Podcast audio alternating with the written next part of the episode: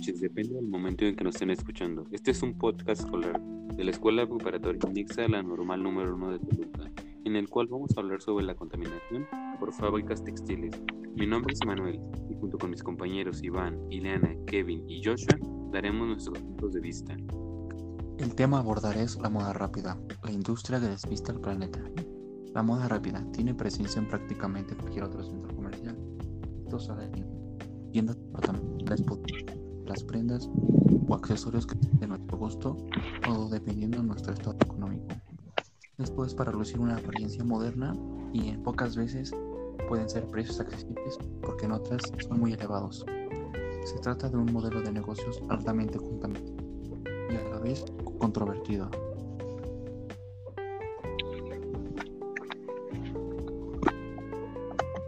Hoy en día siguen habiendo códigos de vestimenta, lo que escogemos para ponernos ahora depende más bien de las tendencias de la moda al año y de nuestro presupuesto.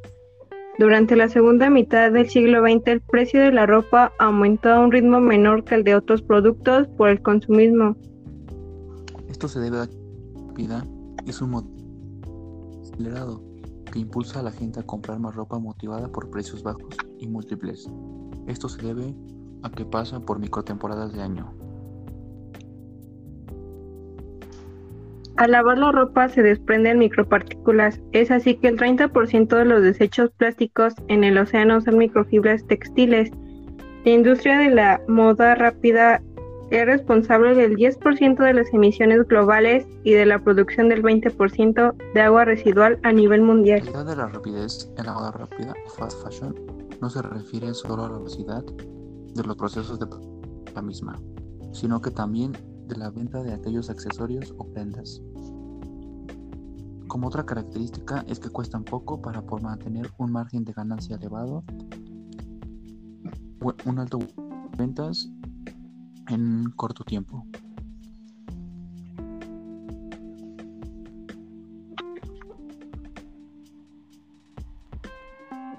Hoy en día, ya que es nuestra principal fuente de, vida. Es por ello que debemos saber eh, aprovecharla y pues no consumir tanto eh, en ropa y todo ese tipo de fábricas que solo contaminan.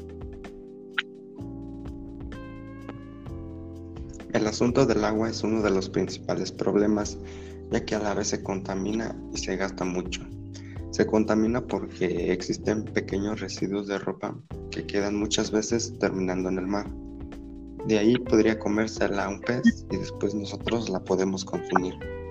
La parte de que se gasta es que para fabricar un kilo de algodón se necesitan 10.000 litros de agua, la cual es mucho para fabricar un kilo de algodón. No obstante, el asunto de la contaminación del agua no termina ahí, debido a que cada año en los océanos llegan aproximadamente medio millón de toneladas de microfibras y que más o menos equivale a 50 millones de botellas de plástico. Estas microfibras son imposibles de limpiar y como lo comentó mi compañero, serán ingeridas por algún pez que después comeremos. El proceso de reciclaje daña a las fibras textiles, lo cual reduce sus usos. Más que para prendas nuevas, se emplean para prendas aislantes, es más barato confeccionar prendas nuevas con fibras que nuevas con reciclaje ropa vieja.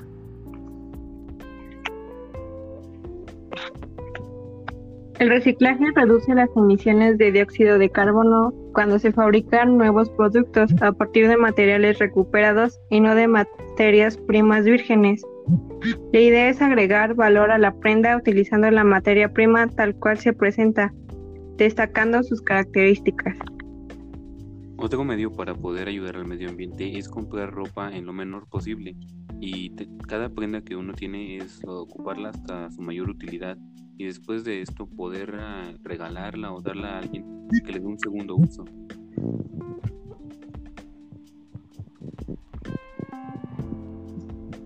Lo que en general se debería de hacer es tomar dos acciones, la cual es reciclar la ropa y otra evitar tantos consumos medir un poco el, esa parte del consumo.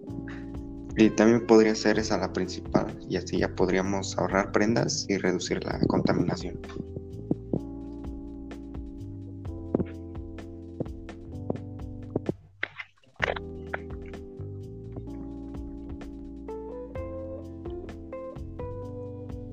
También es fundamental que tomemos conciencia de todo lo que está haciendo y principalmente en la mente del mexicano, ya que siempre nos llegamos a basar por moda o por tener una aceptación social. Debemos tener consciente que es nuestro único hogar